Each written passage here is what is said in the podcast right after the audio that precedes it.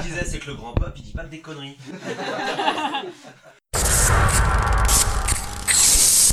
Vous vous rappelez Quand vous étiez enfant. Votre émission de télé préférée.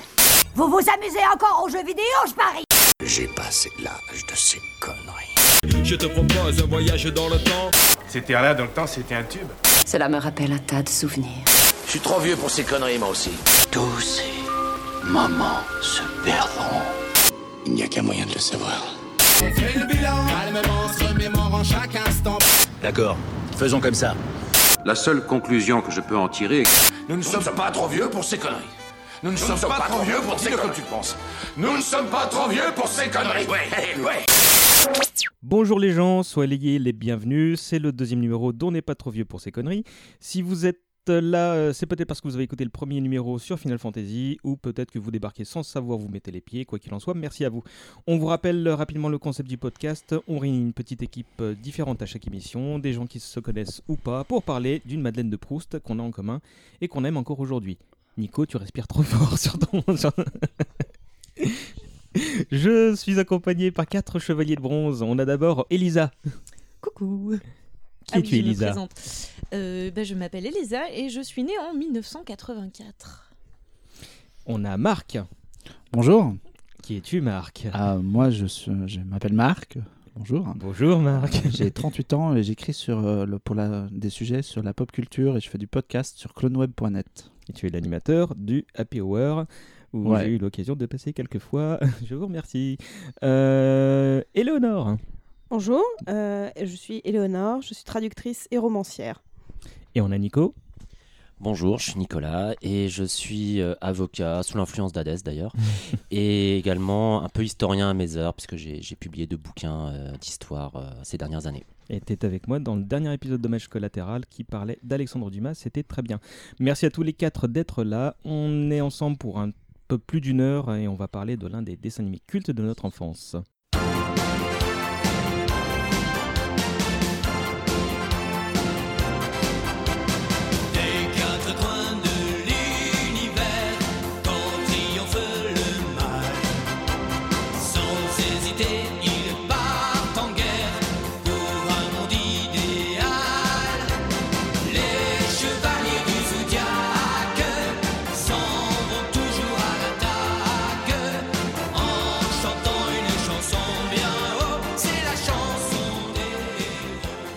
Alors pourquoi les Chevaliers du Zodiaque ou Senseiya pour les puristes? Et ben, ben parce qu'en fait c'est moi le chef et que je fais ce que je veux et que c'était certainement l'un des gros kiffs de mon enfance. Je crois qu'avant même Star Wars ou plein d'autres trucs qui ont suivi, c'est la première œuvre qui m'a réellement fasciné euh, quand j'étais gosse. Euh, mais il semblerait que je ne sois pas seul euh, dans, dans ces conditions, vu la petite assemblée autour de moi. Qui veut présenter Senseiya en quelques mots pour ceux qui ne connaissent pas du tout? Marc fait nom de la tête. Les filles euh, se regardent. Alors, je vais le faire euh, avec brio, évidemment. Hmm, alors, euh, donc Senseiya, c'est des, jeunes garçons, pas que japonais, mais il y en a aussi un petit peu, qui ont été entraînés à, être des guerriers depuis qu'ils sont tout petits. Et la première fois qu'ils se rencontrent, c'est parce qu'il y a un tournoi où ils vont gagner une armure magique. Euh, c'est des armures qui leur donnent des, des pouvoirs et qui les aident à faire des attaques plus puissantes. Et euh, bah, c'est un peu comme aux Jeux Olympiques, il y a des armures de bronze, celles pour les petits newbies. Donc l'armure qui est à gagner, bah, c'est une armure de bronze. Et puis il y a des chevaliers d'argent et des chevaliers. C'est pas du tout ça. Je, je, dis- je raconte l'armure d'or du Sagittaire qui est à gagner. Sans déconner. Et oui, Mais personne l'a obtenu, non non. Oui, c'est ce que c'était pas C'est bien toute l'histoire. Voilà. Euh, eh bien, j'ai raconté n'importe quoi. Bah, t'avais de grandes bases quand même, à part cette euh, erreur d'armure. euh. Tu veux rajouter quelque chose, Nico? Bah, c'est euh, oui effectivement pour euh, pour euh, continuer euh, là-dessus c'est c'est une saga ouais qui, qui, qui implique euh, des, des jeunes garçons voire des très jeunes garçons euh, Ils ont que- 12 ce que ans. je réalisais 13 pas ans ils ont 12 ans 13 ouais ans. Entre 12, 13 et 15 13 ans. ouais. et ce que je réalisais pas euh, on y reviendra peut-être aussi quand on parlera du doublage hein, de cette série euh, qui euh, au fond sont euh, les réincarnations de, euh, de divinités ou semi-divinités ou animaux mythologiques en fait hein, et qui sont amenés à porter euh, non non mais Pour les méchants, oui. Ah Non, oui, c'est pour- vrai, il faut préciser. Ah, oh là, tu vas loin. Oui, d'accord, en fait. En fait, tout ça nous parle des constellations, puisqu'en fait, les chevaliers ont des, des armures qui représentent une constellation. Donc, c'est pour ça qu'il y a le signe, euh, le lézard. Oui, oui, promis. La licorne. La licorne. Et parmi les cinq personnages principaux, y, il y a le cygne, le dragon, le Andromède, le phénix et Pégase. Euh, c'était donc là on parle du dessin animé euh, mais c'est tiré d'un manga de Masami Kurumada si je dis pas de bêtises euh, qu'on a tous découvert à peu près à la même période mais je vais lancer le timer donc on a une heure tout pile pour parler de Senseiya c'est parti bah, qui on va commencer par la question rituelle le titre de table À quand vous avez découvert Senseiya ou les Cheveux Zodiac, quelle période, à quel âge, etc. Marc, C'est à moi de commencer. c'est à toi. Euh, moi, j'ai dé- j'ai découvert Saint bah, euh, lors d'une des premières diffusions, sans doute en 88 ou en 89 dans le club Dorothée. J'ai une petite particularité, c'est que j'habitais à l'étranger à l'époque et que je revenais en, en Europe pour euh, les vacances d'été. Et que du coup, moi, j'ai juste j'ai découvert la série uniquement via les rediffusions estivales du club Dorothée été, puisque j'avais jamais vu les, les séries euh, pendant leur diffusion normale. Et ce qui était un peu étrange du coup, puisque je, je découvrais les épisodes sur une période de deux mois d'été. Et il y a des pans de l'histoire qui euh, j'ai vu que j'ai vu dans le désordre en fait. Mhm. J'ai vu euh, d'abord euh, le sanctuaire et puis l'été d'après ils décidaient de diffuser Asgard et je voyais Asgard et puis ils revenaient en arrière parce que les diffusions n'étaient pas toujours étaient pas toujours logiques et du coup voilà ça a démarré comme ça. D'accord. T'avais quel âge, du coup? Oh bah j'avais euh, on peut dire ça j'avais euh, 9 ou 10 ans ouais j'avais une dizaine d'années. D'accord. Elisa? Euh, ben, moi, c'était au Club Dorothée. Alors, euh, la combienième diffusion, j'en ai pas la moindre idée. J'avais quelque chose comme peut-être 8 ans. Euh, et en fait, ma maman voulait pas que je regarde parce qu'elle trouvait que c'était trop violent. Donc, je regardais ça un petit peu en loose day. Et chez une copine qui, elle, avait le droit de regarder parce qu'elle avait des parents mieux que les miens. Nico? Bah, moi, c'était la, la première diffusion en France euh, au Club Dorothée à partir de 88. Et en fait, paradoxalement, c'est une série que j'ai pas aimée au début. Euh, c'est, je, j'entrais pas dedans du tout. Et, mais c'était la série qu'il fallait absolument avoir vue pour s'intégrer à la bande de potes à l'école. C'est-à-dire que le lendemain, La c'était- pression sociale déjà à Ouais, cet âge-là c'était ça. C'était diffusé le mercredi après-midi, je crois. Et euh, le jeudi, tous mes, tous mes potes en parlaient. Donc à force, euh, j'ai fini par, euh, comment dire, euh, suivre cette série de manière plus assidue et euh, par y trouver de l'intérêt, puis par en tomber euh, totalement amoureux. Mais ça, ça a pris du temps en fait. hein. Et euh, pas- sachant que pour moi, l'apogée, ça a été la, la bataille du sanctuaire. Mais euh, oui, en Pour fait, monde, ça, a hein, été, euh, ça a été une série qui a très fortement marqué mon imaginaire dans les années 80. ouais. Et j'avais oui, une petite dizaine d'années à l'époque. ouais. Éléonore Bah, comme Nicolas, j'ai découvert lors de la toute première diffusion en 88, euh, donc j'avais 5 ans. Euh, et alors moi, ça a été un coup de foudre immédiat. Euh, comme je le dis toujours, je pense que Seiya était le premier, mon premier amour. Et en fait, j'étais une fille, donc c'était pas très très logique qu'en tant que fille, je regarde ça. Propos sexistes. Eh oui, mais on était en 88, ma bonne dame. Pression sociale voilà. là aussi. euh, et euh, en revanche, je me souviens que mes voisins, les, les petits garçons qui habitaient à côté de chez moi, adoraient jouer à ça et à se castaner euh, sur la terrasse euh, en faisant Je suis le chevalier du dragon et je suis le chevalier de Bécase. Pourquoi c'est bien? Qu'est-ce qui vous a tout de suite plu dans la série? Tu me regardes, mais j'en sais rien en fait. Moi, je, me, rappelle euh, qu'à cette époque-là, bah, je regardais beaucoup de séries euh, de garçons parce que j'ai toujours aimé euh, les, grands héros un peu justiciers qui, défendaient la veuve, l'orphelin, etc. Et bah, j'ai découvert Saint Seiya euh, grâce à la diffusion télé, un peu presque par hasard, entre guillemets. Et, euh, et- et ça m'a tout de suite plu parce que ça correspondait à peu près au, au- au genre de choses que j'aimais regarder. Des gens avec des pouvoirs. En plus, le, le début, le- la- l'armure d'or, toute la partie sur l'armure d'or, une fois le, le tournoi passé, ils ont un petit côté. Il y a des scènes dans- de ville où ils ont, ils, sont un petit côté, ils ont un petit côté justicier. Et du coup, j'ai tout de suite accroché à ça. Et puis après, on se laisse prendre au jeu, on trouve que c'est cool, euh, il y a Mhm. de l'action et euh, voilà, ça fait le taf. Oui, C'est un petit épisode introductif, ensuite tout de suite le tournoi, puis ensuite ça s'ouvre directement sur quelque chose de plus Mm. grand et c'était assez intelligent parce que chacune de ces parties est super intéressante quoi, en fait. Quand tu découvres ça, tu dis ah une nouvelle brique à l'univers, etc. Mm. Et Elisa, qu'est-ce qui t'a plu toi? Euh, bah, moi, je crois que c'était c'était beaucoup l'aspect magie. Mhm. Euh, moi, j'ai toujours voulu euh, faire de la magie depuis toujours. Et euh, le fait que, même s'ils n'ont pas du tout l'air d'avoir euh, 13 ans, on le sait. Et du coup, c'est censé être plus ou moins des enfants. Et donc, euh, bah, ça, ça- ça fait plaisir. On se dit, ouais, euh, moi aussi, euh, je suis un enfant, je vais encore à l'école. Mais en fait, si, si je voulais, je pourrais faire aussi de la magie et, et casser du grand méchant. Et même des gens qui ont un niveau beaucoup plus élevé que le nôtre, genre Botaliface des Chevaliers d'Or. Et ça, je crois que ça me, ça me plaisait bien dans, dans mon petit Che Guevara intérieur à de, de 8 ans. Ilona Euh, moi, je pense que d'abord, il y a le côté bizarrement coloré euh, qui m'a plu parce que. euh, L'aspect Sentai un petit peu. euh, Oui, peut-être, exactement. Bah, mon autre grand amour de l'époque, c'était Bioman, hein, comme quoi. Il y Je vois des liens entre les deux. Voilà, exactement. Il y avait des liens entre les deux. Non, sinon, au-delà de ça, un peu comme Elisa, le côté euh, pouvoir, euh, c'était euh, c'était des personnages qui avaient du pouvoir. Moi, j'étais fascinée aussi par le personnage d'Athéna, qui était un personnage, une figure féminine tutélaire qui, en fait, qui dirigeait ces guerriers-là. Bon, après, en fait, j'ai trouvé que le personnage de Marine était vachement plus intéressant, mais c'était plus tard. Parce qu'elle connaît la bagarre. Elle. Exactement, parce qu'elle elle se bat et qu'elle a un masque. hein, Mais voilà. Et sinon, je pense aussi parce que j'étais déjà intéressée par la mythologie grecque. Ah, bah, je et l'attendais que quand même. Ça me, ça me parlait. Voilà. Nico? Sur la mythologie grecque également, parce que c'est une série qui a un vrai fond euh, mythologique en la matière. Pas que la mythologie grecque d'ailleurs, hein, la mythologie euh, nordique également. Par la suite, ouais. par la suite. Et, euh, mais c'est une série qui a fini par me plaire. Et alors, et alors que j'étais gamin, euh, par, sa, par sa complexité, c'est-à-dire qu'effectivement, il y a eu des forces du bien contre les forces du mal, cette espèce d'innocence qu'ont ces, ces jeunes garçons contre, contre finalement des, des- adversaires qui sont parfois un peu, beaucoup plus adultes qu'eux. Mais il y a, y a cette complexité de l'univers. Des personnages également. C'est une série où il y a, il y a très peu de salauds purs. Il y a très peu, il y a très peu d'enfoirés de première catégorie.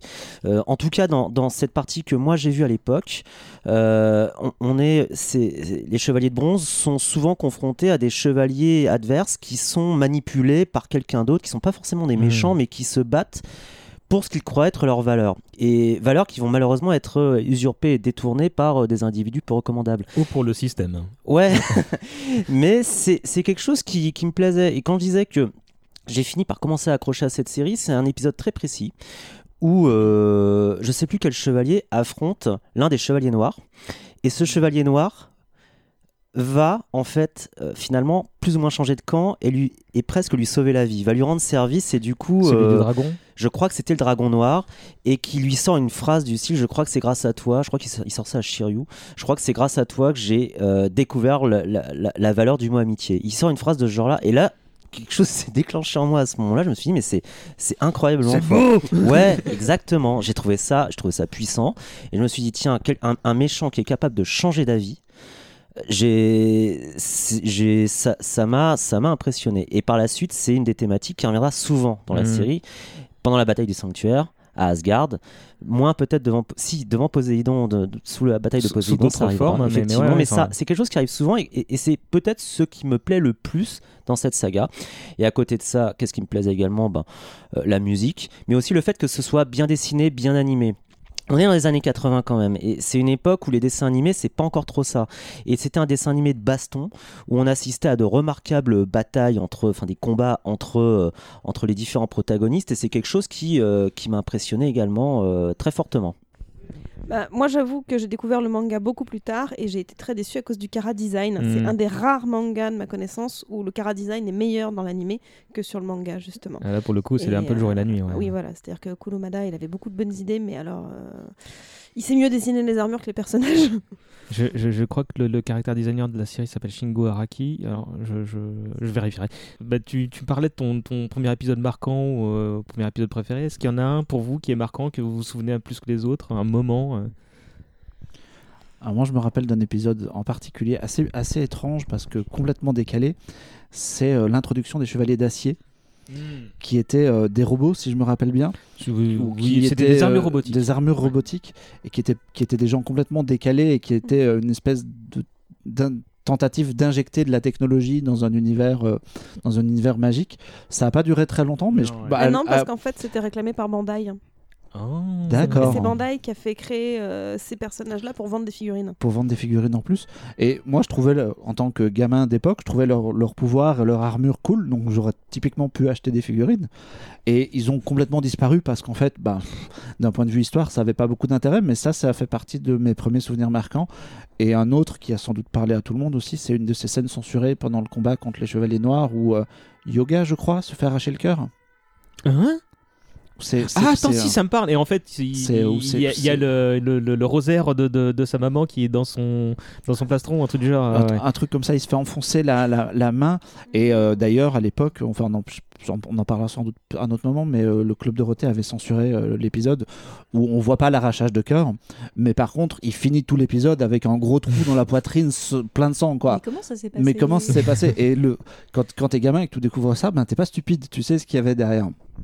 Bah justement, l'épisode dont je me souviens, c'est j'étais chez cette fameuse copine dont les parents la laissaient regarder. Et c'était l'épisode où euh, Yoga était face à Milo du Scorpion Ouais.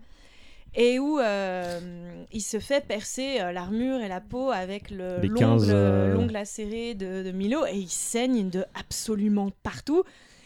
Et en fait, moi j'étais inquiète quoi. Je pensais Mhm. qu'il allait mourir, sauf que bon voilà, j'étais avec une copine, je voulais prendre un air dégagé et c'était ah ah ah, mais il va s'en sortir, N'est- n'est-ce pas, n'est-ce pas, n'est-ce pas? Et à la fin, quand, quand Milo le remet en état en lui mettant une espèce de touche acupuncture avec euh, son doigt, son griffe et que ça le remet sur pied, je fais quoi? On peut arrêter une hémorragie pareille en appuyant quelque part? Et ça me J'étais pas satisfaite en fait parce qu'il avait perdu quelque chose comme 3 litres de sang et, et ju- jusqu'au fond de mes 7 ans, je me disais c'est un peu facile quand même. Tu voulais réagir Bah, sur cet épisode, parce que pour moi, c'est mon préféré. Ouais Et pourtant, c'est pas le mieux dessiné. Ça a été dessiné par les types qui dessinaient Ken le survivant quand même. Donc c'est pas le meilleur, c'est pas le meilleur dessin, mais c'est un épisode que, que j'ai trouvé génial parce que le chevalier du Scorpion jusqu'à présent, c'était, euh, il était perçu comme comme un monstre. Il avait Mm. détruit l'île d'Andromède.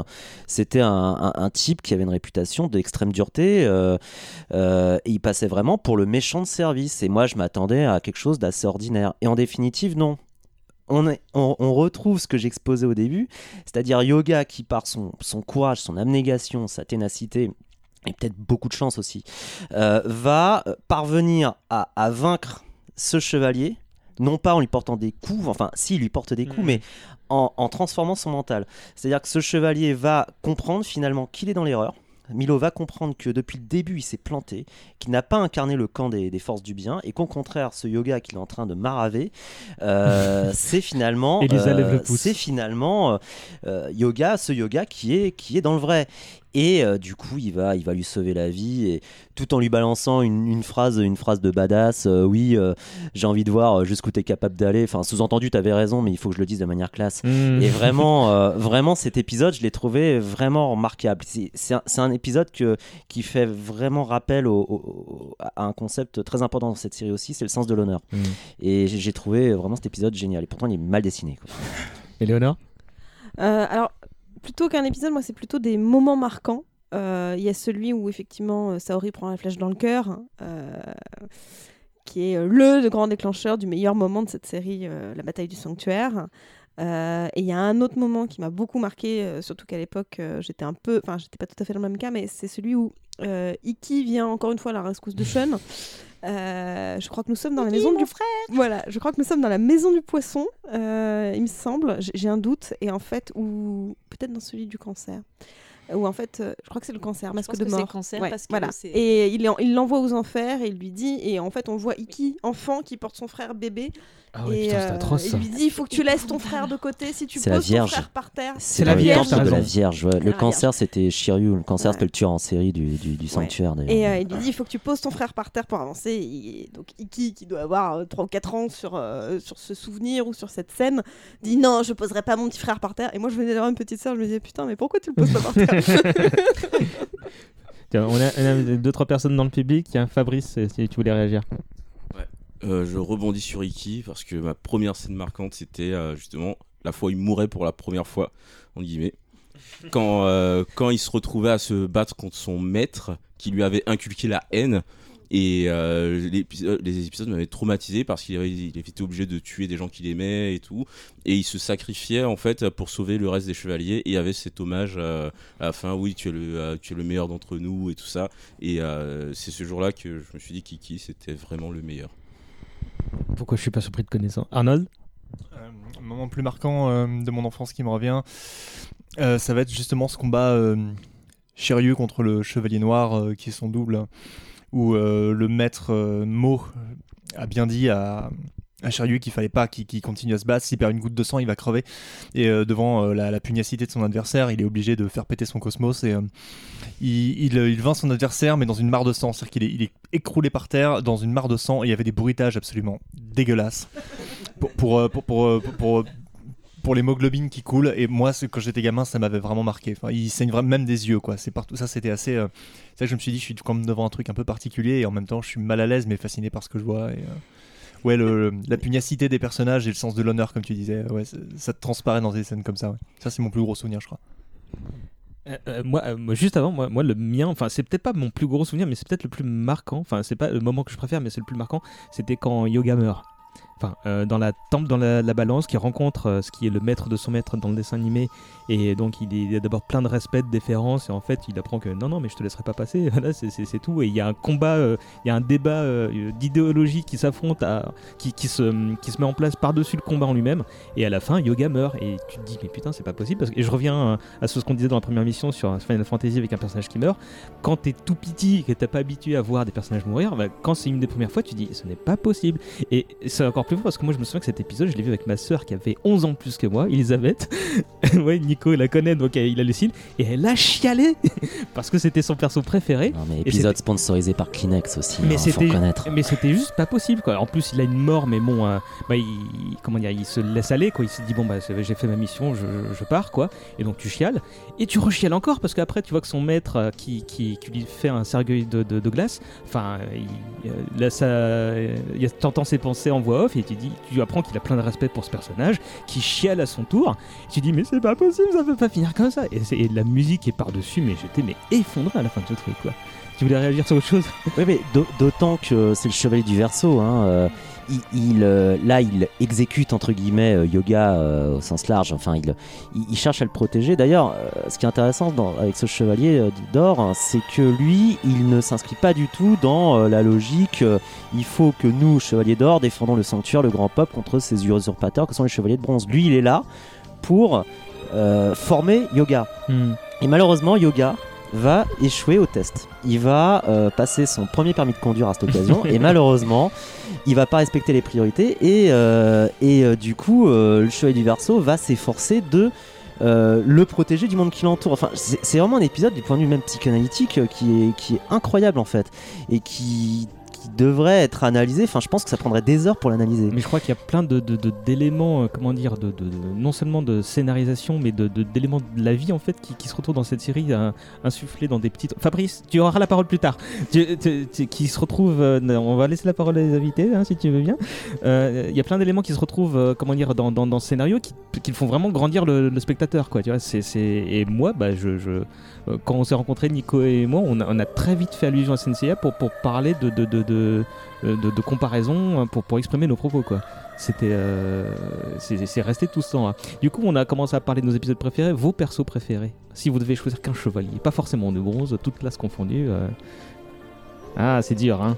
Vous pouvez en choisir plusieurs. hein. Co- bah, côté, côté bronze, euh, côté bronze, alors au-delà de Seyar, qui Seyar avec un R comme dans la version française, euh, au- au-delà de Seyar, moi j'ai toujours, aimé- toujours bien aimé Yoga, mais si on prend euh, tout- toutes les séries dans, dans leur intégralité et qu'on va très très loin même dans, dans les, dans les trucs récents, moi j'aime beaucoup Doko, version, euh, Mmh. euh, version adulte, le chevalier de la balance que je trouve très intéressant et qui est, qui est très bien traité dans, euh, dans Hades.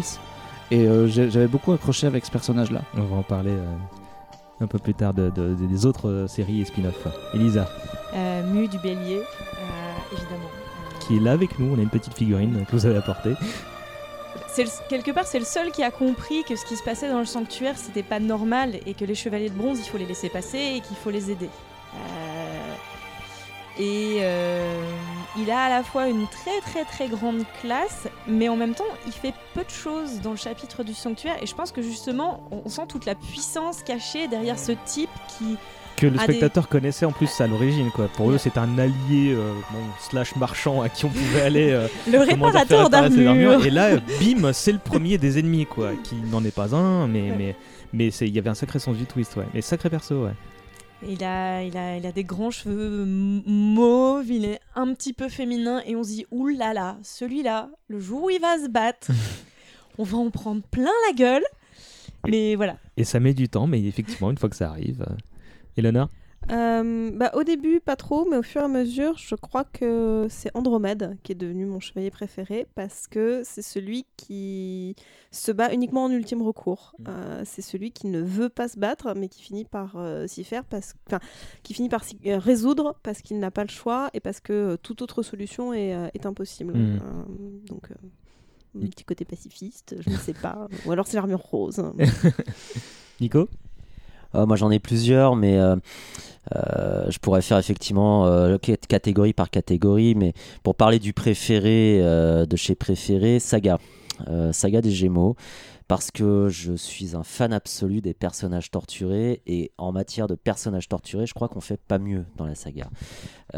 C'est quelqu'un qui est qui a il a un petit côté Athos des Trois Mousquetaires, mais en même temps il est fou il, est, il souffre de dédoublement de la personnalité.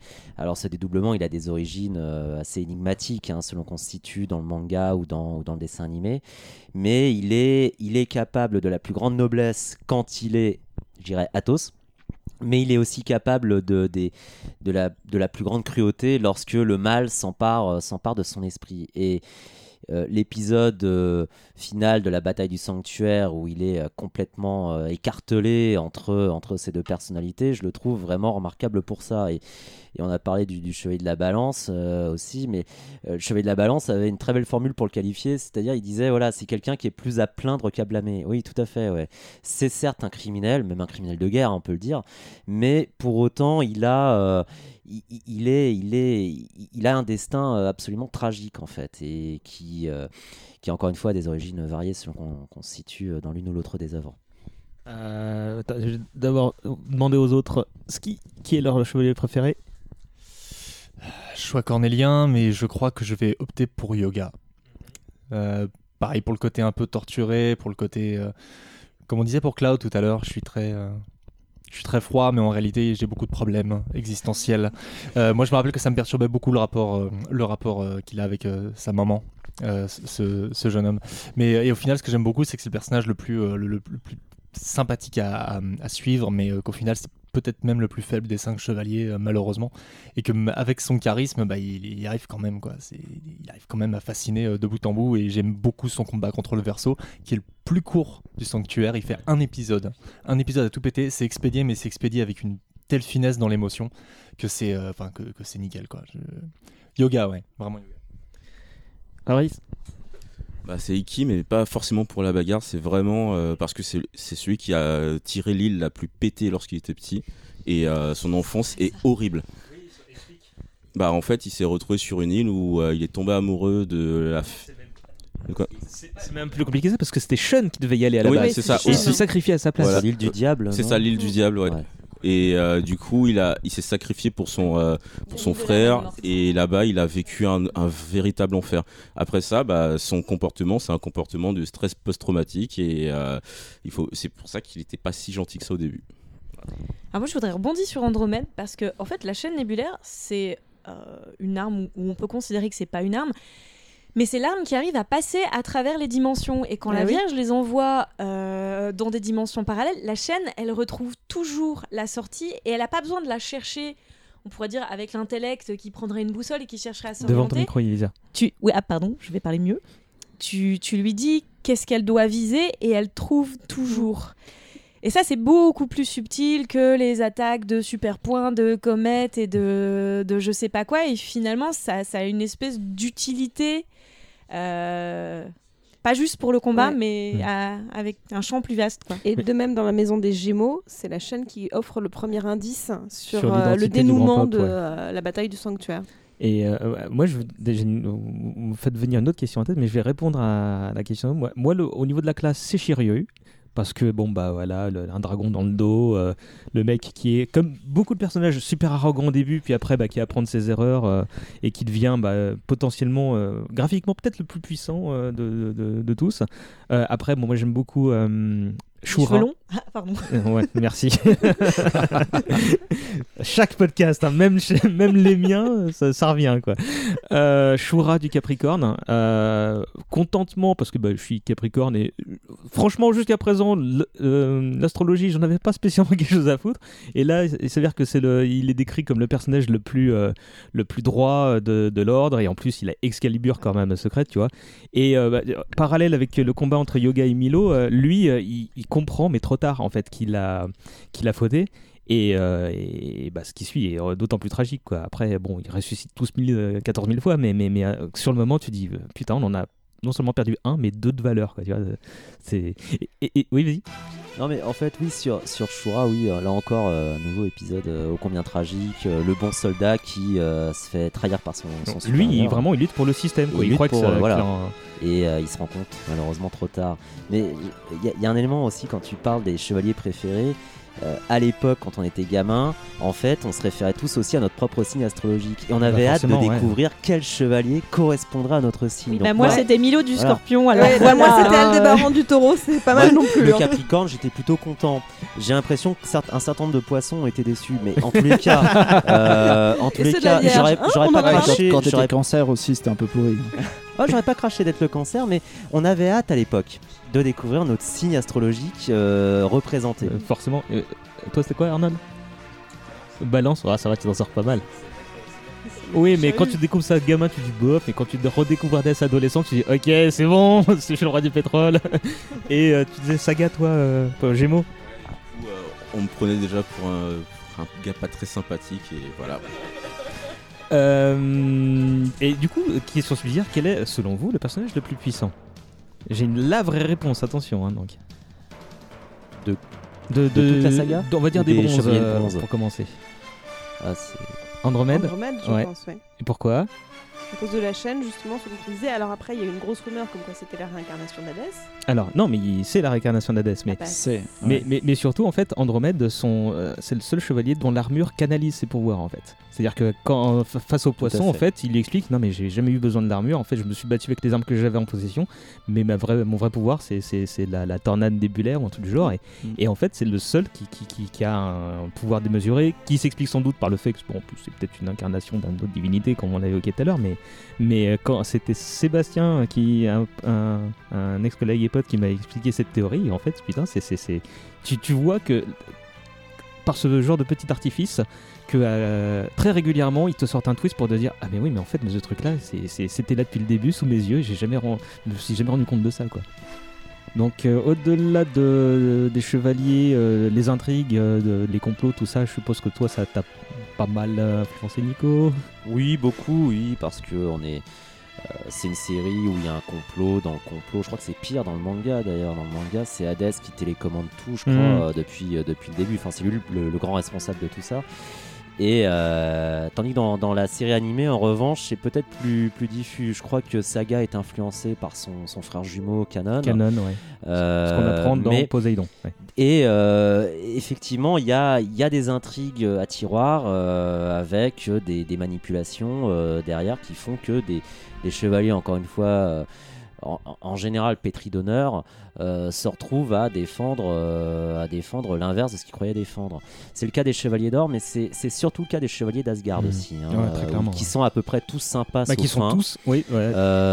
Mais un qui est ambitieux. Enfin, il faut toujours une crevure, hein, mais ils sont à peu près, pour le coup, vraiment tous sympas. Et, et, et- et on est en présence là d'une d'une bataille absurde. Et c'est un autre élément qui me plaît dans cette série, c'est c'est montrer le côté absurde de la guerre. C'est-à-dire que finalement, des, pour moi, c'est une allégorie de la guerre au sens où on voit, euh, sous la forme de ces chevaliers, des pays qui s'affrontent et qui s'affrontent généralement pour de mauvaises raisons. Et on, et- Bah, et- un et- chef ou un général qui, est- qui est un peu trop ambitieux euh, c'est ça. On voit l'ambition à l'œuvre, on voit euh, comment dire la vanité qui peuvent peuvent conduire à des à des batailles absolument sanglantes. Enfin, faut, faut pas oublier un truc, c'est que ce sont des petits jeunes, hein. Ce sont des petits jeunes qui meurent, qui s'entretuent. Euh, donc c'est c'est une série qui est extrêmement euh, dramatique. On parlait d'Iki qui se fait entraîner sur l'île de la mort. Enfin, c'est- c'est une série qui est extrêmement Mm. sombre, hein, euh, déchirée et déchirante. hein.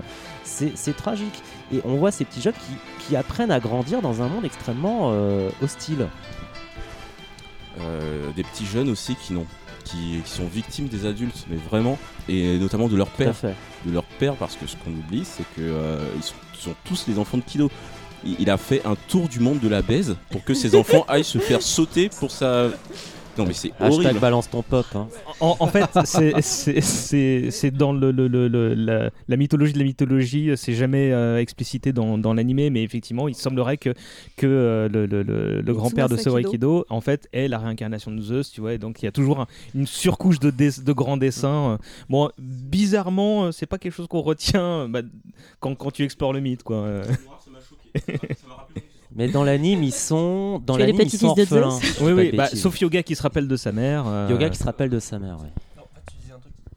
Excuse-moi, tu- je- j'interviens, mais tu, tu disais un truc sur Shiryu tout à l'heure, comme quoi c'était ton, ton perso préféré. Justement, le fait que euh, pas de père, il a pas de père défini. Alors, juste pour préciser, la petite sonnette que vous entendez, ça veut dire qu'on est à mi-parcours. Très bien.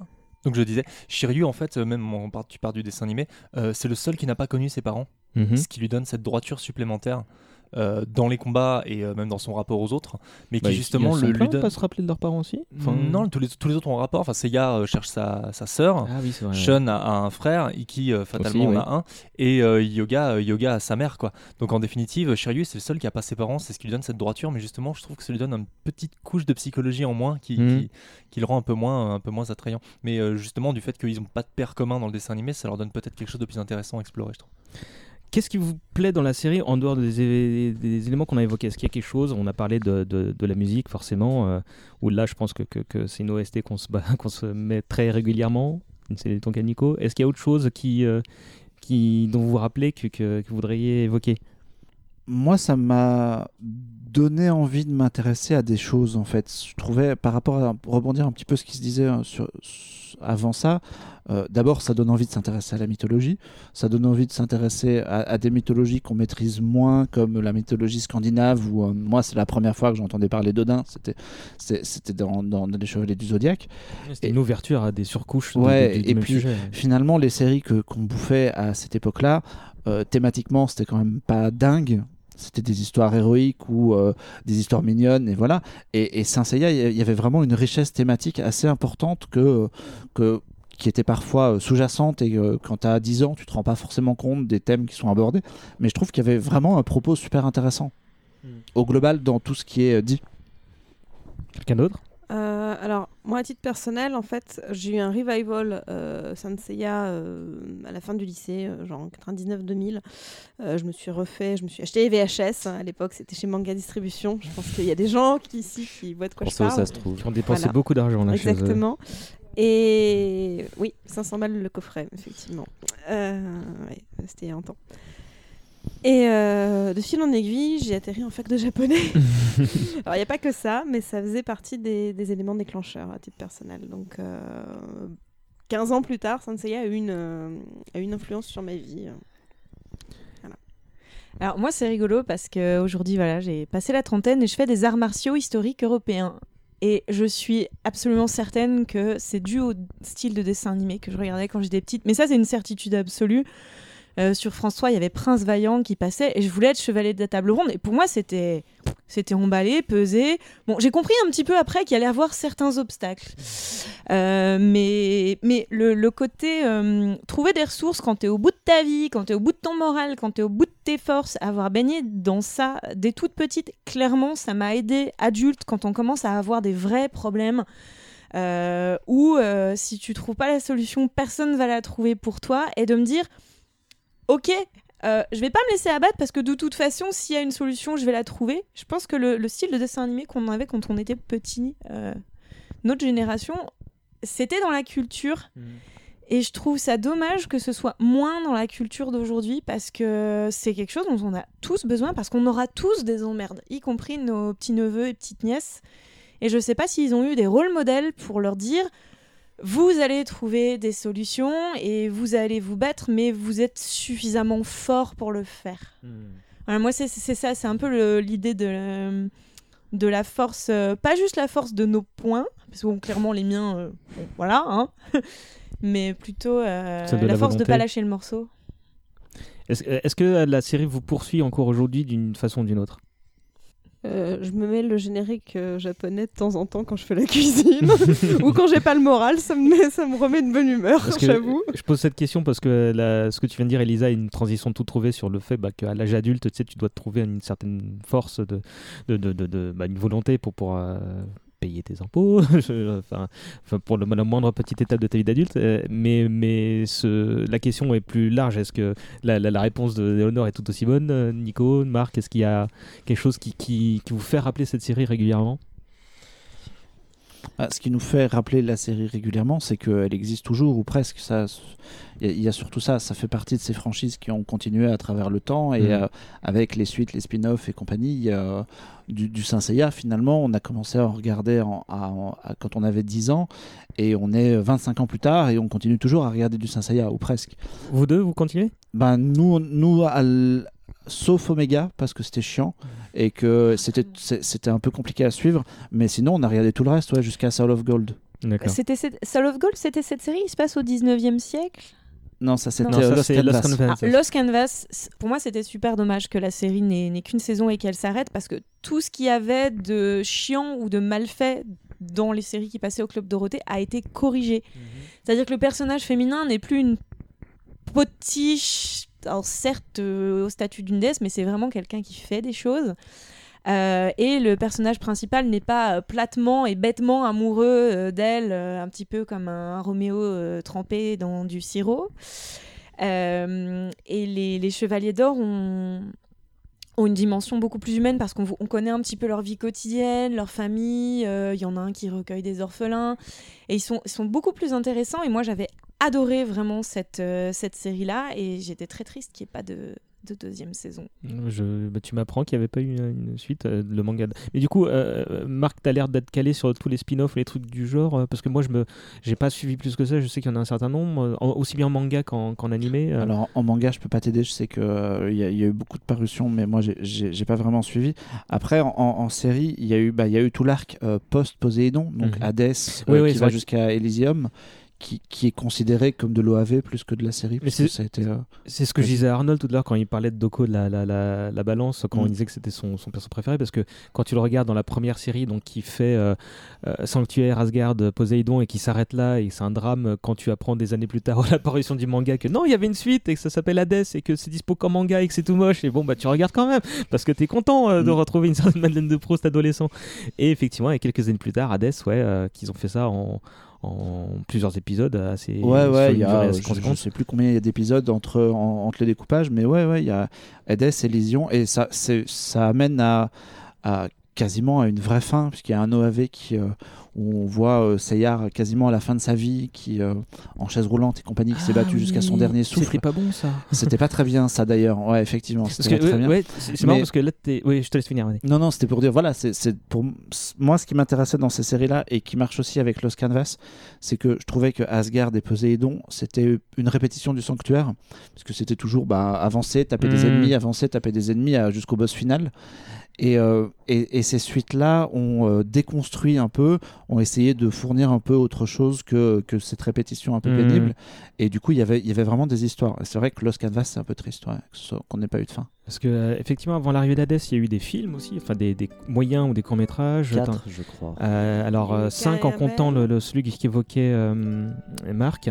Tu avais celui avec Abel qui était le premier à sortir en France et qui était une, une merveille pour les yeux. Il était sorti en VHS. euh, Un désastre en VF. euh, oui, oui, traduction plus que doublage. Pas le doublage. Ouais, J'ai jamais la eu le moindre traduction, reproche pour le doublage, mais c'était la traduction qui était Mais, problématique. mais ouais. une heure et demie de, de, de, de, de, de- de baston avec des nouveaux ennemis, des nouveaux dieux surpuissants et, euh, et euh, une fi- un final, putain, mais apo- euh, une apothéose quand tu vois que trois de tes chevaliers chouchous. euh, Comment dire, euh, réussissent à avoir une armure d'or, quoi, tu vois, sacrée promotion sociale, tu te dis, pour quand t'es gamin. Mais très déroutant euh, comme film. hein. Ouais, Très, oui, Très, très, presque euh, très original. par- Ouais, ouais.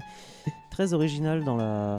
Dans, dans le déroulement de l'intrigue, euh, avec une, une Saori euh, qui a l'air de les vraiment au début de les laisser tomber. Je me, je me souviens quand j'ai vu le film, ça m'a ça m'a beaucoup dérangé ça. C'est-à-dire que la princesse. euh, pas de les- finalement, à deux doigts de les trahir, quoi, en fait. ouais. à deux doigts de les trahir, alors qu'en fait, elle a son propre, son propre plan.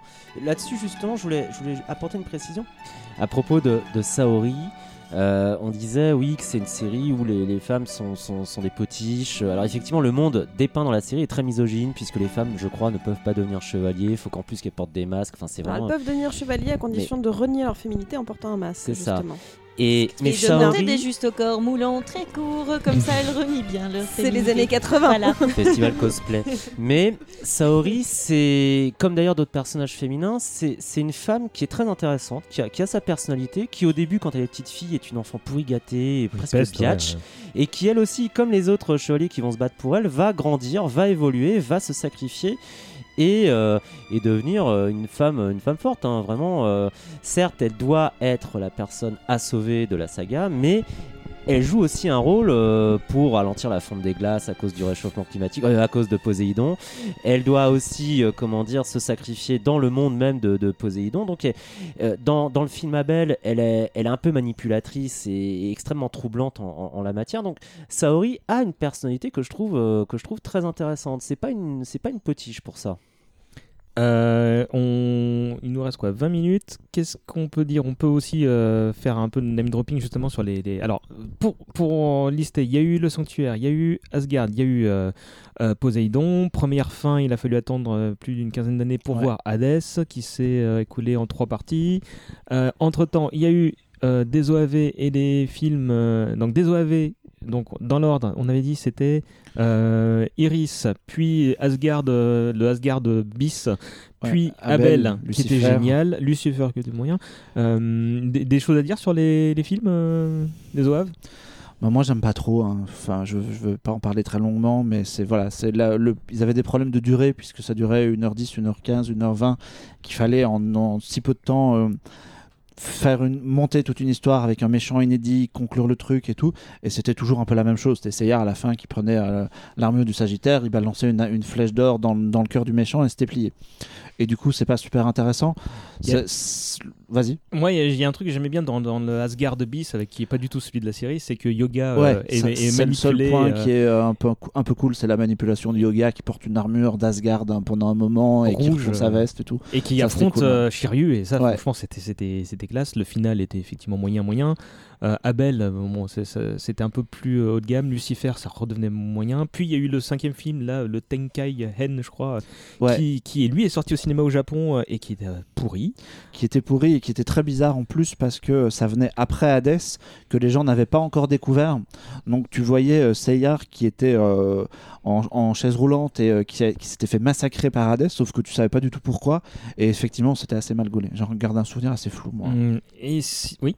L'avantage des OAV, surtout, il y en a qui étaient vraiment très bien faits, je pense à Asgard et Abel, en termes d'animation, de dessin et même de scénar. C'était aussi leur partition Mais c'était en musicale. méga réduite, hein, quand même. Ouais, ouais. Euh, Mais leur partition musicale était de manière générale euh, plutôt, plutôt bien faite. Enfin, vraiment, Asgard et Abel, euh, ça tient quasiment du chef-d'œuvre en la matière. Les, la plupart des meilleurs titres musicaux de la saga euh, sont dans ces deux OAV, en définitive. Même dans Iris, d'ailleurs, la- la- l'aventure Iris euh, comporte des titres intéressants. Et ce qui est marquant, c'est qu'il y a une homogénéité dans l'ensemble de la bande son, sauf jusqu'à Hades, où là, il n'y a pas beaucoup de compositions originales, où ils ont re- repris des trucs. Bah, on disait tout à l'heure en off, euh, le thème d'Orphée, c'est celui justement de, de, la lyre chez Asgard, ou un truc du genre, et, et c'était un peu déceptif de ce point de vue-là. Mais, euh, mais sinon, super homogénéité. Sinon, on, a commencé à évoquer les spin-offs tout à l'heure avec Lost Canvas, qui était le deuxième ou troisième, qui donc raconte la première, la précédente guerre sainte, Ouais. euh, celle où justement euh, le maître de, de Mu du Bélier, dont j'ai oublié, Chion, et, Chion. euh, et Doko de la Balance étaient les seuls survivants. Euh, Il y a eu alors épisode G qui apparemment n'a pas duré longtemps, c'était juste euh, une moyen de faire quelques chevaliers d'or euh, dans un style shojo qui se tatanait. Next Dimension, ça c'était Masami Kurumada qui revenait pour un. C'est du manga tout ça. hein, Tout ça c'est du manga, ouais. Euh, tout- qui, qui revenait juste pour, pour euh, montrer, regardez mes chevaliers d'or comme ils sont, ils sont, ils sont jolis, euh, à l'époque de la Première Guerre aussi. Et et il y a eu Sentia Show, vous avez entendu parler de ça ou pas? Vaguement, ouais. ouais. Vas-y, vas-y. Bah, c'est... Alors, de, de ce que j'en sais, c'est une espèce d'équipe parallèle qui était composée de chevaliers féminines, dont le petit cheval. pour, pour euh, faire le parallèle avec Pégase. Ouais, et c'est et, et c'était sorti euh, très récemment. Cette constellation c'est c'est sorti vraiment. très récemment et c'est- et c'était c'était des personnages qui agissaient dans l'ombre de l'intrigue principale. Donc c'était censé être en parallèle de l'intrigue principale et c'était censé être des gardiennes d'Athéna qui venaient, ce qui a aucun sens en fait puisque les chevaliers sont les gardiens d'Athéna. Donc il n'y a, pas de il a- pas d'équipe secrète qui, qui, qui fait des trucs dans l'ombre ça et ça apparemment ça, ça s'immisçait en parallèle mais il me semble alors je vais peut-être dire une grosse connerie que la base de ce truc là c'est une fanfiction c'est Ouais. une fanfiction qui a été récupérée par euh, l'éditeur qui s'est dit on, on va, on va prendre ce truc là et on va le développer Pour en faire un truc girly. À pour la en faire un truc girly quoi. essayer d'attirer un peu le public féminin qui n'était pas déjà ce qui a pas de sens puisque c'était déjà lu par euh, des, des Elisa filles en fait Sophus à côté. Bah oui, On était déjà là voilà Mais, euh, mais du coup, ça, je crois pas qu'il y ait eu d'a- d'adaptation animée. non ça n'a pas euh, été adapté euh, Il y a eu le Soul of Gold dont vous parliez tout à l'heure. là. Ça, j'ai- très rapidement regardé. Vous pouviez en parler un petit peu? Ouais, alors c'est. Ce sont des, euh, alors ce sont des chevaliers d'or qui, après la bataille d'Hadès, se retrouvent euh, renvoyés à Asgard. Et c'est une espèce de suite d'Asgard avec uniquement des chevaliers d'or et le chevalier du lion en personnage principal. Et euh, ça va pas mal contredire un petit peu Asgard avec une. Encore Ouais, encore. C'est encore. Ça se passe après. C'est assez flou. Et moi, ça m'a un peu perturbé. Dès- en fait, dès que, dans- dès que dans Saint Seiya, il y a un truc qui vient euh, contredire ce qui a été fait avant, ça a tendance à me hérisser. Et ça a pas mal marché. Alors, dans mon souvenir, ça contredisait pas. Ça se passe après Hadès. Donc tous les chevaliers euh, d'or sont morts, mais on, l'accorde, on leur accorde un espèce de supplément de temps pour qu'ils aillent accomplir une mission euh, à Asgard. Et euh, ils sont les premiers surpris à être vivants. Et ils se réveillent en disant un peu Mais qu'est-ce que je fous là Et. euh, on voit les aventures individuelles de, de chaque chevalier d'or où on apprend à connaître un petit peu leur caractère. On apprend notamment que Deathmask est pas du tout un connard, con- contrairement à ce qu'on Il y a des imaginait. limites là. Bah, déjà, et ils ont à la fin, petite ils se retrouvent. Ils ont une petite rédemption, la Deathmask et euh, le chevalier Aphrodite du poisson, euh, Oui. comment dire, dans, dans Hades, où en gros tu les vois avec un petit rectus, non, mais non, tout ça, on, on faisait semblant d'être des méchants. euh, euh, ça- Ah, il jouait bien. mais, euh, mais ça, c'était une 20, 20 épisodes, un truc du genre, qui, qui- ça a été diffusé il y a un ou deux ans, un truc du genre. Ouais, ouais, euh, c'est- c'est c'est assez récent. Il y, a, euh, il y a 12 épisodes, je crois. Moi, ce qui m'avait choqué aussi dans les trucs qui vont contredire, c'est qu'ils sortent toute une nouvelle génération de chevaliers d'Asgard dont on n'avait jamais entendu parler. Tous les anciens sont passés, sont passés à la trappe. Bah, ils sont morts, les anciens, ils se sont fait tuer Oui, dans mais, normalement, l'armure euh, est censée passer à une génération d'après. Et il n'y a, pas- il y a pas de mention à ça à aucun moment dans la série. Ah non, mais- Ils affrontent d'autres chevaliers d'Asgard, c'est ça Ouais. Ou- ouais. Et Sensei Omega, qui est le truc le plus récent, euh, c'est en gros, une suite aussi. Ah euh. ouais, Om- Omega, c'est la vraie suite des, euh, des, des Chevaliers du Zodiac. Donc c'est vraiment une génération après, avec un nouveau euh, personnage qui récupère l'armure de Pégase. Et alors moi j'ai vu que le début, là aussi c'était très bizarre parce que ça contredisait le reste. Les armures étaient devenues miniatures, se miniaturisaient, euh, miniaturisaient Dans des pendentifs et dans des cristaux. Le- L'aspect zodiaque était plus vraiment mis en avant. Il nous avait fait une espèce de George Lucas avec des midi-chloriens un peu dans cette histoire-là pour Ah ouais. réexpliquer le Ne cosmos. prononcez jamais ce ce mot Les, les, les, les nouveaux jeunes allaient. euh, les, les nouveaux allaient dans une espèce d'école qui ressemblait un peu à Poudlard parce qu'il y avait une influence, il y avait eu l'influence de Aïe, Harry Potter qui était passé par là. C'est c'est très spécial. Et à la fin, en fait, ils sont à la fin de la première saison, ils se sont rendus compte que c'était un peu le foutoir et ils sont revenus. ils, ils ont essayé de ramener ça. Ils ont ramené les anciens chevaliers euh, de bronze euh, qui, qui sont devenus des chevaliers d'or et ils ont fait, ils ont fait. Alors moi je l'ai pas vu, mais ils ont fait un nouveau sanctuaire où ils réaffrontent d'autres gens et avec les anciennes histoires en parallèle. C'est assez le bordel. Il y a eu que deux saisons et euh, en fait, je pense qu'il y avait une volonté de rajeunissement. Tu vois, euh, des, des armures dans des cristaux, ben, tu peux vendre des pendentifs en jouets en plastique aux gamins. C'est plus facile que des armures. C'est plus facile que des armures. Il y avait une volonté de rajeunissement, sauf que ben, derrière, le- le- l'ancien public a pas suivi et a pas trop emmené avec lui la nouvelle génération.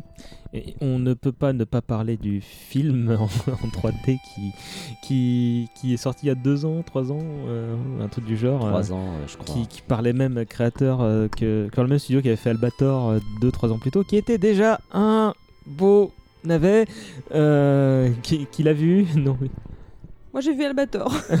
C'était pas Et, bien. euh, J'ai vu je- avec toi. Ouais, ouais. Euh, c'est- Saint Seiya, le film. euh, C'est non, c'était. J'ai trouvé que c'était assez beau. Mais que c'était complètement. C'est- j'ai- Mais j'ai trouvé graphiquement, euh, vraiment, je- j'en ai eu pour mon argent pour le coup. J'avais vu la bande-annonce, j'ai trouvé que visuellement c'était très beau. Après, euh, Il y a des séquences, il y a des, il y a des séquences prises séparément qui sont cool. Le combat du début, une séquence sur le pont, il y a deux trois, il y a, il y a des idées, disons. Les armures sont très high-tech, enfin très, très modernisées. euh, C'est, c'est, c'est grosse tatane et très.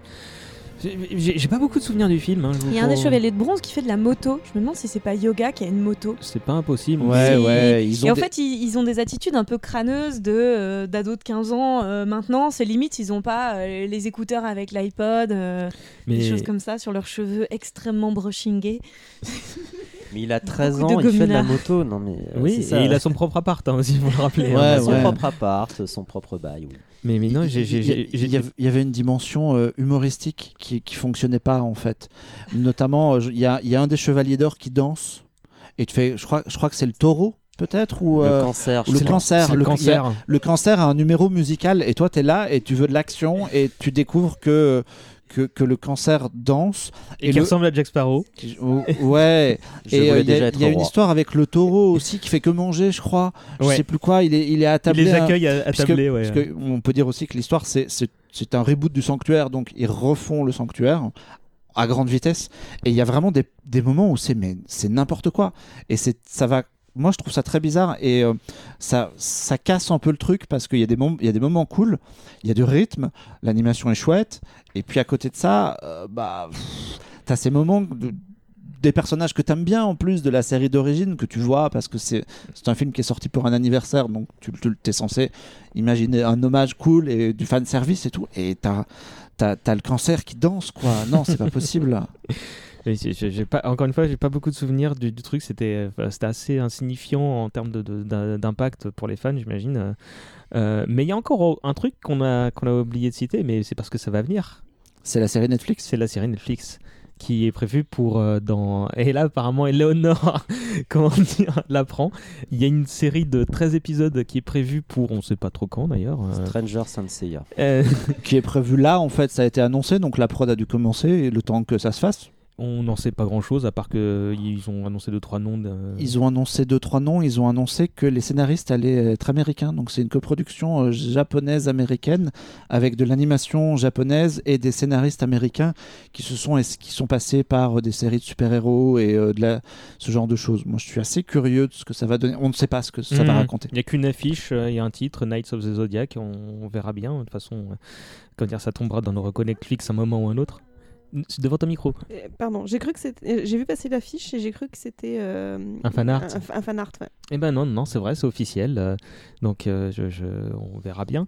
Euh, la, la question un peu rituelle que je poserai à chaque, euh, à chaque émission à un moment différent à chaque fois, c'est est-ce que ça a bien vieilli? Est-ce que ça se regarde encore? Est-ce que vous avez regardé la série il y a peu? Euh, Moi, c'est une série que j'ai découvert et redécouvert à, plusieurs reprises. euh, il y a eu les années 80, puis la- l'apparition du manga euh, traduit en français dans les années 90, puis à nouveau euh, les cassettes vidéo, puis la saga Hades. Donc c'est une série que j'ai redécouvert pas mal de fois.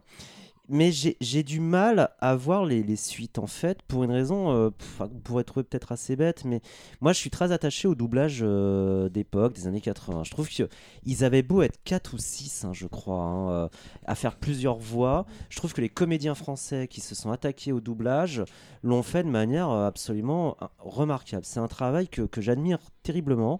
Et, pour moi, il est inimaginable que euh, les chevaliers de Zodiac, euh, quel que soit leur camp, euh, aient des, voix françaises différentes de ceux que j'ai pu entendre à l'époque. Ouais, alors c'est ouais, vraiment le petit hommage que je voulais rendre aux, doubleurs français, Éric Legrand, Henri Marc François, Serge Bourrier.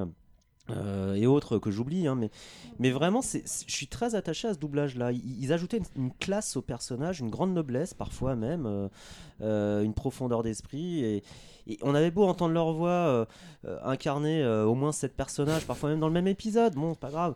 Mais i- ils y arrivaient avec talent. Moi, j'ai mis du temps à découvrir que Yoga et Shiryu étaient doublés par la même personne. Euh, et, Ouais. que, euh, et que Sean avait la voix de Siegfried de, de- et de quantité d'autres personnages. J'ai- mis du temps et quand j'ai découvert ça, je me suis dit chapeau quand même l'artiste, on a quand même de bons doubleurs, ou on avait quand même de bons doubleurs en France. Et Dans les tout premiers épisodes, euh, Sean est doublé par une femme. Mm. Mais parce qu'il savait pas. Il, savait pas il avait, il avait euh, euh, les cheveux longs, euh, une armure rose, ils se sont dû se dire c'est une nana.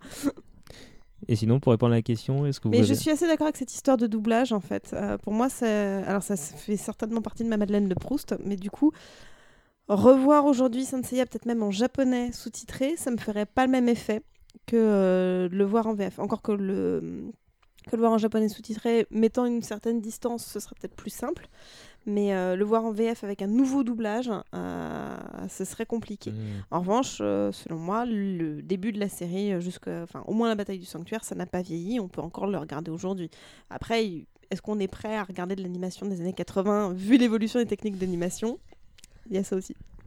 Vous en pensez quoi? Euh, moi, il y a deux choses que je trouve euh, difficiles aujourd'hui. C'est le recyclage de scènes.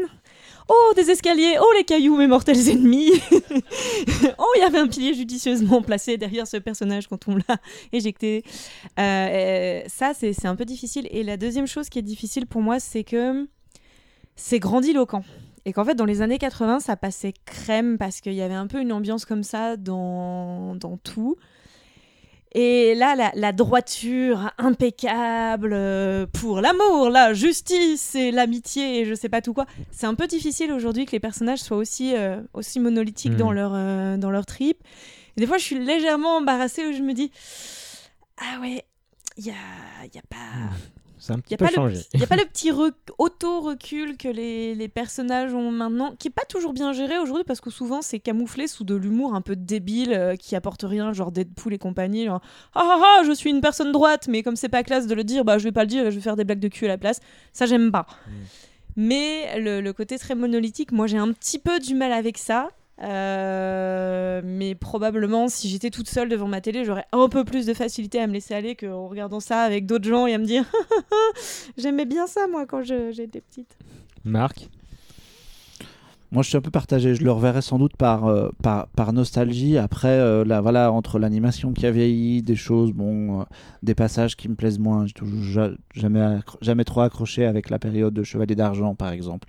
Est-ce que j'ai le courage de me retaper tout ça Pas vraiment. Après, euh, c'était cool. c'est- Je suis toujours content, moi, d'aller de l'avant, en fait. Je, préf- je suis bien content d'avoir découvert euh, toutes les suites qui ont suivi. Je suis très, très curieux de voir ce que Netflix va faire. Voilà. Arnold? Euh, moi, je, je vais rebondir sur un truc dont personne n'a vraiment parlé, qui a encore le temps. C'est la série abrégée qui est sur YouTube. Qui est On en a parlé, mais c'était juste qu'on n'était pas des trucs les plus drôles, des trucs les plus drôles de ces dernières années sur euh, sur la plateforme YouTube, et que j'ai beaucoup de potes qui ont découvert la Saint Seiya via la série abrégée, et qui après, en fait, en définitive, ont maté la série grâce à ça et sont devenus fans. Donc, euh, comme quoi, il y a même par la connerie et par l'hommage sincère et vraiment bien foutu, il y a encore plein de trucs à découvrir. Moi, je, je l'ai revu il y a pas longtemps justement avec des potes pour ces raisons-là, Euh, et je trouve que ça se regarde encore pas trop mal, effectivement, à part quelques fillers qui sont un peu, qui ont un peu de mal et quelques répliques monolithiques, mais à part ça, euh, ça reste aussi ma Madeleine de Proust. Je... C'est encore quelque chose que je, que je recommanderais à des, à des je- jeunes générations, entre guillemets.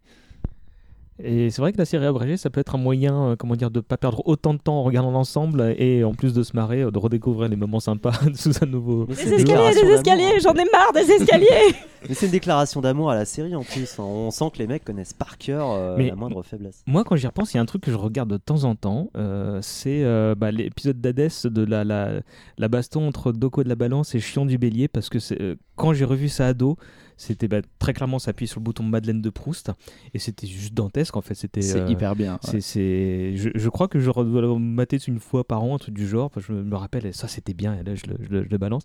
Mais sinon, euh, je, bon, je suppose que euh, ma, chérie voudra pas regarder trois saisons d'un nouvel, nouvel animé dont elle n'a en plus pas grand chose à foutre. Mais, mais, mais c'est pas grave, je me ferai un petit best-of dans mon coin. Et on arrive à l'heure et on n'a même euh, pas eu le droit au gong, donc c'est vous dire euh, si on est bien euh, discipliné. Euh, bah, justement, le mot de la fin, qui veut l'avoir oui, le mot de la fin. Non, c'est une série qui pour moi gagne à, être découverte par les jeunes générations. Même si on dit que c'est peut-être trop solennel, je sais pas. Moi, je suis, je suis pas tout à fait d'accord. C'est pour moi, c'est une série qui, au contraire, du point de vue scénaristique et même même dessin, n'a pas trop mal vieilli et qui véhicule des des messages, euh, des messages d'espoir, euh, tels que face à l'adversité, tu- voilà, tu ne peux t'en sortir qu'en, qu'en- qu'en bougeant ton cul, mais tu pourras aussi peut-être parfois compter sur tes amis. Et, et c'est vraiment quelque chose qui, moi, me, me tient à cœur. Euh, Il y, a- il y a énormément de messages qui, qui, pour moi, me plaisent en fait dans cette série. Quelqu'un d'autre? Non, non, on est, on, on est d'accord, c'est carrément une série qui, qui, qui mérite d'être confiée à de jeunes générations, surtout les gens qui sont merdes depuis, devant 1000 épisodes de One Piece et qui commencent à en avoir marre. Passez à autre chose et regardez Saint Seiya. Bah, on va en terminer là. Euh, on va vous rappeler où on vous retrouve, euh, Nico, en librairie. euh, Bah, la permanence juridique du, san- du sanctuaire, euh, évidemment, mais également dans, dans les meilleures librairies et notamment les Fnac, effectivement, et, et à mon cabinet d'avocat. Donc la guerre germano-soviétique et la guerre du Du Pacifique. Pacifique, chez Talandier, et encore une fois dans les meilleures librairies. Eleonore Euh, J'ai publié une trilogie de romances euh, historiques qui s'appelle euh, La famille d'Arsac aux éditions Milady Romance. Et sinon, j'ai une page Facebook, Éléonore Fernet, E F-E-R-N-A-Y-E. Oui, Je sais, c'est moi qui te l'avais ouvert à l'époque. Elisa Euh, alors moi, j'écris pas de choses dans la pop culture. Mais t'as le droit de faire ce que tu veux, de nous dire ce que tu veux. Alors moi j'anime des ateliers de développement personnel et euh, mon site internet c'est www.rayon comme le verbe .net. Merci. Et Marc, on se retrouve bientôt chez CloneWeb Ouais, quand tu veux, euh, ouais, ouais, sur cloneweb.net, C-L-O-N-E-W-E-B, et ça marche sur tous les réseaux sociaux. Mais écoutez, merci à tous. Là aussi, on va se quitter en musique. D'ailleurs, je vais faire appel à vous. euh, euh, je vais pas vous montrer donc, euh, pourquoi tout de suite. On se retrouve sans doute dans 15 jours, sauf s'il y a pause hivernale, je sais pas trop encore. On parlera sans doute de l'arme fatale. Fallait bien que le titre de cette émission fasse un hommage plus direct à la série de Richard Donner. C'est Richard Donner J'ai pas de bêtises. Richard Donner. Richard Donner, j'ai un doute. Allez, gros bisous tout le monde. Ciao.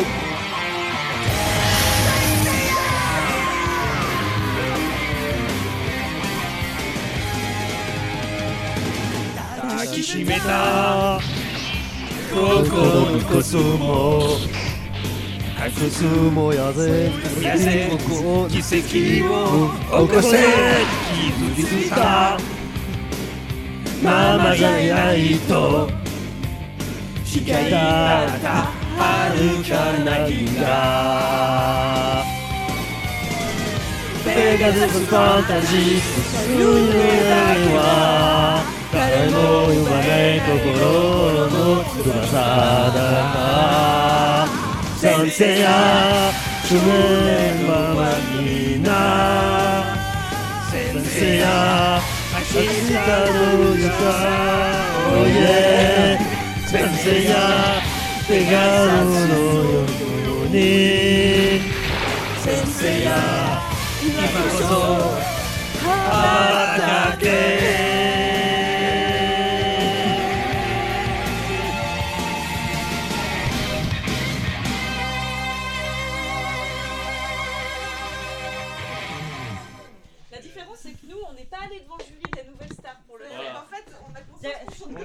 ce bonhomme. Allez, on refait. Bruno